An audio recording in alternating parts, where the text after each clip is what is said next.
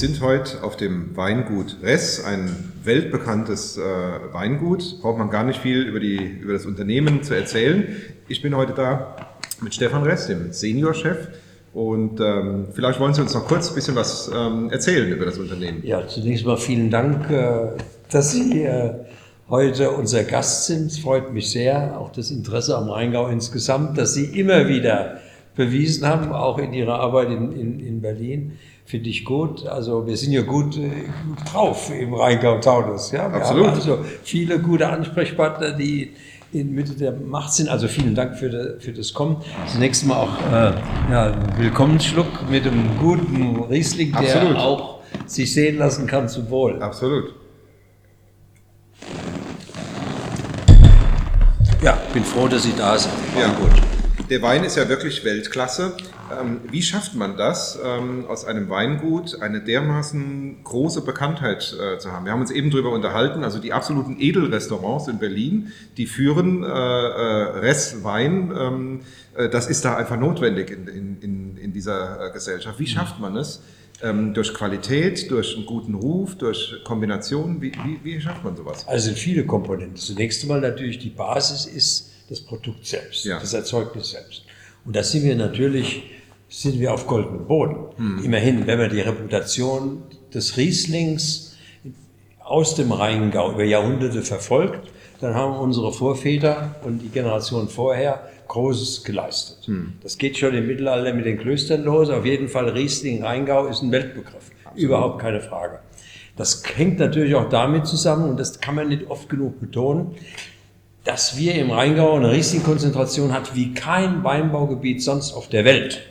Das ist eine wichtige Aussage. Das gibt einen, gibt eine Alleinstellung, die, die, die, auf die man sich, auf die man stolz sein kann, auf die man sich freut.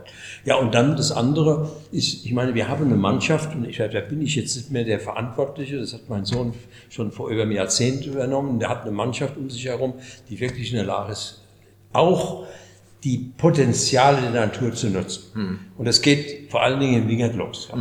Ich meine, wenn Sie sehen, wie im Moment, und das ist natürlich bei uns besonders herausfordernd für ein Bio-Weingut, wir sind übrigens das größte in, in Hessen, äh, was da jetzt los ist, die müssen Tag und Nacht schaffen. Und das ist aber eine Voraussetzung, dass am Ende auch äh, Trauben entstehen, die die Basis sind für solche Weine. Ja. Es ist nicht nur die Lage an sich von vornherein, es ist auch da, wie wir die Potenziale nutzen. Und dann zum Dritten, Sie haben es erwähnt, wenn Sie Berlin erwähnen, dass Sie brauchen noch einen guten Distributeur. Ja. Den haben wir, den Ah, haben wir Gott sei okay, Dank in, ja, Berlin. okay. Den kann man nur loben, Ja. weil der dann dafür Sorge hat, die Leute vor Ort. Und das sind ja meistens selbstständige Händler oder Agenturen oder in Kooperation unterstützen wir die mit unseren Agenturen, Mhm. mit Außendienstmitarbeitern. Das ist natürlich dann ein Konstrukt von Vertrieb, der auch im, am Laufen gehalten werden muss. Jetzt ist ja die Basis für die Weinproduktion, ist ja die Traube, ein landwirtschaftliches Produkt. Und ähm, wir hatten ja in den letzten Jahren gesehen, dass im Bereich Landwirtschaft in Berlin verschiedene Entwicklungen ähm, stattgefunden haben, die die Landwirte auf die Palme äh, gebracht haben. Also wir erleben jedes Quartal in Berlin eine riesige Trecker-Demo, die durch Berlin fahren, weil die sich ähm, beschweren über die Politik von ähm, Julia Klöckner und der Bundesregierung. Man macht es den Landwirten sehr schwer. Also ich sag mal äh, Düngeverordnung, diese Trinkwasserverordnung, ähm, äh, Insektenschutzgesetzgebung. Also man, man erlässt Gesetze, die es den Landwirten einfach schwer machen, noch rentabel rauszukommen. Jetzt ist Ihr Weingut natürlich ein Weingut, was jetzt nicht über Marge konkurrieren muss mit anderen. Sie machen das über Qualität und haben sicher ein bisschen mehr Marge, sage ich mal, als ein klassischer Winzer. Ähm, aber trotzdem macht Ihnen das ja zu schaffen, weil auch ähm, Landwirtschaft am, am Ende sich rechnen muss, weil sonst die, die Betriebe ähm, verloren gehen. Wie, wie erleben Sie das mit Ihren Naja, Kolleginnen und Kollegen? Ich sehe schon das Problem natürlich für die gesamte Landwirtschaft. Ich muss natürlich für uns sagen, wir sind Sonderkultur. Ja, sodass wir wohl Verständnis haben mit den klassischen Landwirten, die ja uns sehr da sind, auch von, der, von ihrer Produktphilosophie und so weiter. Trotz allem sind wir natürlich in einer Sonderstellung, eine, kann man schon sagen, privilegierte Sonderstellung. Das liegt natürlich am Produkt selbst. Ähm, immerhin äh, haben wir natürlich die Vermarktungsmöglichkeit bis zum Ende, was viele Landwirte gar nicht haben. Ich meine, die sind ja oftmals für eine anonyme Produktion äh, genau. die Basis. Und damit haben, sind sie sehr viel mehr dem, dem, dem Kostendruck und dem Preiswettbewerb ja. ausgesetzt. Hm. Ähm, ich meine, die, diese Problematik äh, habe ich immer gesehen und äh, auch durch die Verbandsarbeit, die man ja äh, miterlebt hat, äh, war die Spannung immer da. Ich meine, wir finden uns, ich fühle uns schon solidarisch mit dem, was auch die klassischen Landwirte äh, äh umtreibt, mhm. berührt und wo, wo, wo sie sich mit auseinandersetzen. Andererseits muss ich schon sagen, es bleibt uns wahrscheinlich gar nichts anderes übrig, als grundsätzliches neu zu denken. Hm. Und da sind wir wieder bei dem Bio. Damit haben wir uns hier wirklich intensiv auseinandergesetzt. Hm. Gut. Als vor zehn Jahren, vor zwölf Jahren mein Sohn entschied, den Weg zu gehen, hm. war ich nicht glücklich. Hm. Und ich könnte mir vorstellen, das ist genau der Konflikt, den viele klassische Landwirte umtreibt. Ja. ja? Da will einer was, man muss was ändern, aber wenn man es ändert, wird doch der Kostendruck noch größer. Mhm. Ja, und darum ist eine Politik zu befolgen, die einfach eine lange, lange Fristen vorgibt, mhm. Umstellungsfristen vorgibt und auch Ziele vorgibt, die auch realistisch erscheinen. Und dann aber auch gegebenenfalls, wenn sie schon prämiert, die, die Prämien richtig ansetzen. Da können wir ewig drüber reden. Also da hm. könnte ich Ihnen eine Geschichte erzählen, wie das Geld verschleudert wird. Ja. Unsinnig. Mhm. Äh, wobei das hängt das wahrscheinlich zusammen, weil viel Bürokratie hm. nun mal so reagieren. Aber hm. das ist dann ein Thema wirklich, wo liberale Ansätze können wir gerne. Aber das ist Europapolitik, die Europapolitik. Prämien für die Landwirtschaft. Das ist, eine, das ist ja auch ein weites Feld. Ähm, da haben wir uns ja auch früher schon öfter darüber unterhalten, Europa. Ähm, das ist ja auch ein, ein Thema, die Entwicklung in Europa ähm, geht ja voran.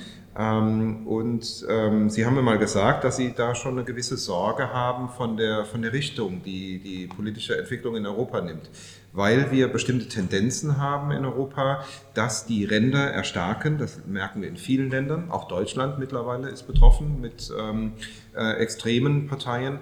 Aber wir haben auch andere Länder in Europa, wo extreme Parteien noch stärker sind als in Deutschland in Frankreich, in Italien, Polen, Ungarn sind solche Beispiele. Ähm, was denken Sie, ähm, was muss die Politik anders machen? Was würden Sie uns als Ratschlag geben, um die Menschen vielleicht wieder stärker in die Mitte zu holen? Sind da Fehler passiert in den letzten Jahren, die man nicht hätte machen müssen? Können wir da was korrigieren? Ähm, was würden Sie uns äh, raten, um, um die Leute wieder in die Mitte, als Wähler der Mitte zurückzubekommen? Also es ist ein weites Feld. Mhm. Aber aus der Kenntnis der verschiedenen Kulturen, die ja auch das politische Geschehen bestimmen in, in Europa, und da spreche ich vor allen Dingen auch aus der Kenntnis von Frankreich, empfinde ich schon, dass wir unheimlich sensibel mit, mit diesem Verhältnis umgehen müssen. Mhm.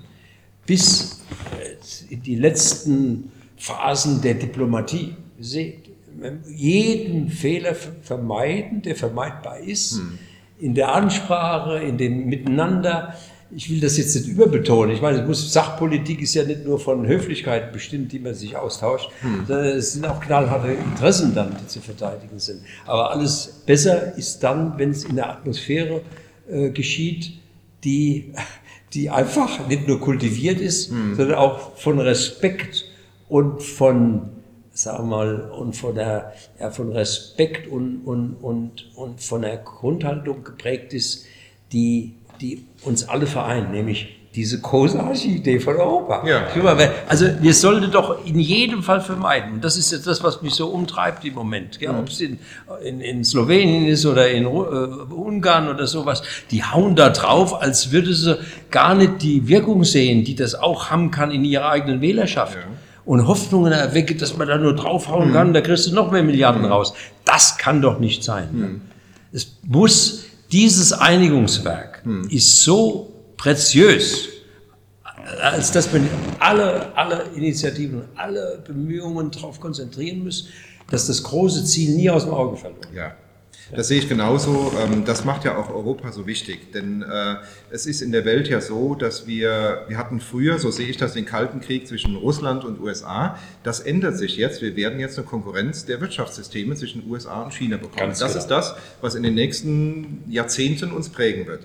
Und da können wir als Europa uns nur behaupten, wenn wir zusammenhalten. Wir sind ja in Europa kulturell alle sehr nah beieinander. Ja. Wir haben ähnliche Demokratiesysteme, ähnliche Gesellschaften, die ähnlich gestrickt sind. Gut, die Sprachen trennen uns uns, aber kulturell sind wir sehr eng beieinander und wir müssen da zusammenhalten, damit wir uns da behaupten können in diesem, in diesem Wettbewerb äh, weltweit. Und da müssen wir uns stärker einigen in Europa.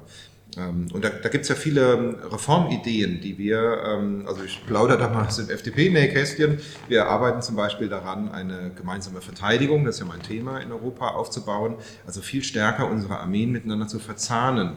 Wir sind ja weltweit in vielen Einsätzen unterwegs aus Afghanistan sind wir jetzt alle gerade zurück, aber wir sind in Mali auch als Europäer sehr stark vertreten. Auch in anderen Ländern der Welt ähm, haben wir noch ähm, äh, Friedensmissionen, die die UN gestartet hat. Und wir sind dort nie alleine als Deutsche, sondern immer im Verbund mit den anderen europäischen Staaten. Und da kann, kann man auch militärisch viel stärker zusammenarbeiten. Klar. Ähm, es gibt aber andere Reformen, die wir vorschlagen in Europa. Zum Beispiel sagen wir, es sollte nicht dieser Wanderzirkus des Parlaments stattfinden, sondern das Parlament sollte sich für einen Sitz entscheiden, aber sollte das selbst entscheiden. Das Parlament sollte sich äh, dazu entscheiden. Dann glauben wir auch, dass die Kommission überfrachtet ist. Wir haben viel zu viele Kommissare. Wir schlagen vor, dass es nur 18 sein sollen. Ähm, es muss nicht jedes Land einen Kommissar haben, aber das würde das Ganze ein bisschen äh, straffen. Oder auch das Parlament muss ein richtiges Parlament werden. Das heißt, das Europäische Parlament muss echtes Initiativrecht bekommen, um Gesetze ähm, äh, selber initiieren zu können. Es muss auch ein eigenes Vorschlagsrecht bekommen für, den, ähm, für, den, für die Spitzenposition ähm, des, des Chefs der Kommission oder der Chefin der Kommission. Sie kennen dieses Gezerre, das wir jetzt hatten bei Frau von der Leyen. Ursprünglich sollte es der CSU-Spitzenkandidat eigentlich werden und dann gab es dann Vorbehalte und dann ging das Gezerre los in Europa. Ja, äh, und das waren dann die Staatschefs, die da, das dann entschieden haben. Aber das ist aus unserer Sicht, muss das eigentlich mhm. das Europäische Parlament ähm, entscheiden. Also da gibt es viel zu tun. Weiß nicht, haben Sie da auch noch Anregungen an uns? Naja, was vor allen Dingen auch die Legitimität der europäischen Institutionen. Hm. Ich meine, das ist ja auch gut. Ich meine, nach Brexit sollten wir ja Gewissenserforschung machen. Hm. Ich meine, das war ja ein Grund, warum die sich immer mehr dann auch in eigene Richtung bewegen. Das ist, jetzt, das ist ja ein Unglück für, hm. für Europa. Hm.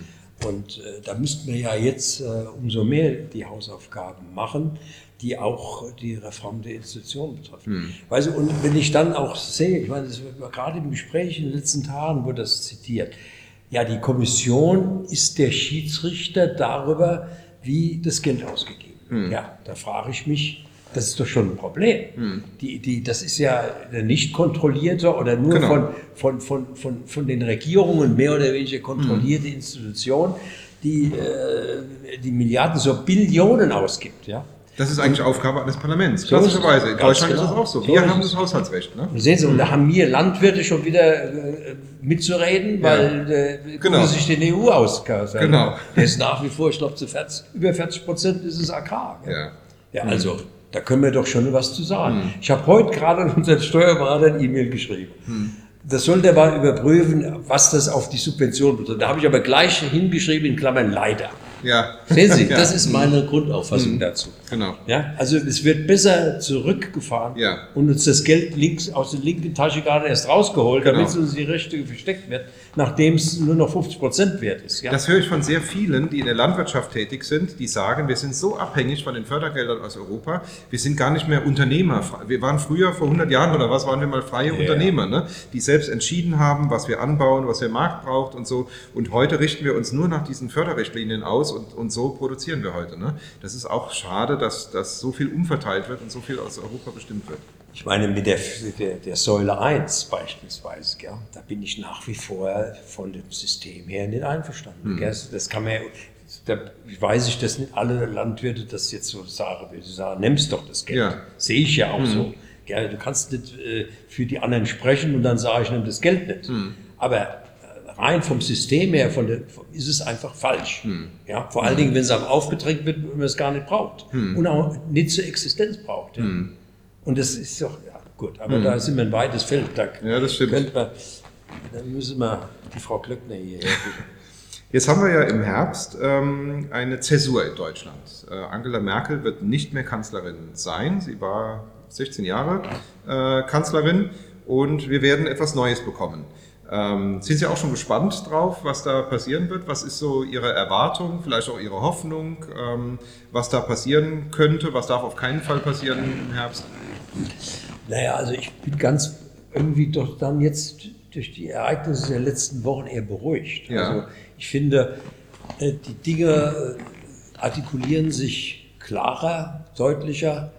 Äh, Auf jeden Fall wird, ich glaube, doch immer mehr Leuten bewusst, dass es schon eine Zäsur ist, jetzt aufgrund der Personalie und dann auch aufgrund der Werte, die neu diskutiert werden müssen und die dann auch in politisches Handeln umgesetzt werden müssen. Und das, dass da so int- intensiv und nach meiner Meinung auf gutem Niveau auch in vielen äh, Bereichen diskutiert wird, ist hilfreich. Also das klärt viele äh, Positionen und führt zu einer Kultur, zu einer Diskussionskultur, die auch noch weiterträgt. Die auch dann weiterträgt, wenn die Koalitionäre zusammensitzen und dann eine Regierung aushandeln oder die Basis für eine Regierung aushandeln. Ja. Da sind wir an dem Thema, naja, Prognose jetzt abzugeben, will ich nicht, aber ich freue mich, dass der liberale Trend ja im Moment, äh, sagen wir mal, sogar, äh, äh, der hat ja äh, Wir haben richtig Rückenwind im Moment, Schub ja. bekommen. Ja, und das Stimmt. ist gut so. Und äh, auch die, die liberalen Standpunkte auch in anderen Parteien sind gestärkt. Ja. Ja, das sehe ich vor allen Dingen auch bei, der, bei den großen äh, Parteien. Ja. Also von daher äh, sind, äh, sind nicht so sehr, und das ist die Freude, die, oder sagen wir mal die, die Genugtuung, die ich habe, dass die, die extremen Ränder äh, hoffentlich nicht äh, das Geschehen bestimmen. Ja. In Umfragen sieht es ja für die extremen Ränder nicht so gut aus Ja. im Moment und da, da arbeiten wir auch dran, Genau. äh, dass das so bleibt. Ähm, wir sehen das als Liberale natürlich so, dass es eine Auseinandersetzung wird im Herbst zwischen auf der einen Seite Parteien, die mehr Staat wollen und glauben, der Staat kann alles regeln, also Steuererhöhungen, mehr Umverteilung, mehr deutlich mehr Gesetze, auch Verbote. Oder auf der anderen Seite ähm, Parteien, die sagen, äh, wir müssen jetzt gucken, dass wir, ähm, dass wir mehr den Bürgern vertrauen, den Bürgerinnen und Bürgern, dass die, dass die Menschen selber ihr Schicksal in die Hand nehmen, nicht so hohe Belastungen haben. Die Wirtschaft liegt im Moment durch Corona halt am Boden. Und ähm, wenn wir denen jetzt die Steuern erhöhen, dann würgen wir die Wirtschaft ja noch mehr ab. Ich meine, Sie, Sie kommen selbst aus der Wirtschaft, Sie wissen es, ähm, wie die Liquidität bei vielen Unternehmen und Betrieben gelitten hat in den letzten Monaten. Und dass das Falscheste jetzt wäre, über Steuererhöhungen den Unternehmen die Liquidität Vollkommen wegzunehmen. klar. Ne? Vollkommen klar.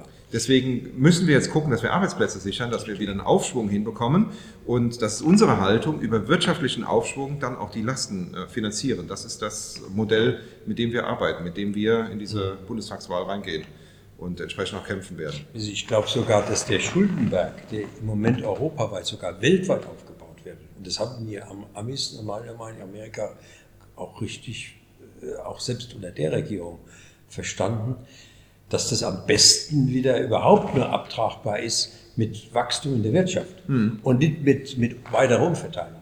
Oder dass diejenigen, die das Wachstum initiieren können oder auch tragen können, dass die abgeschreckt werden zu investieren.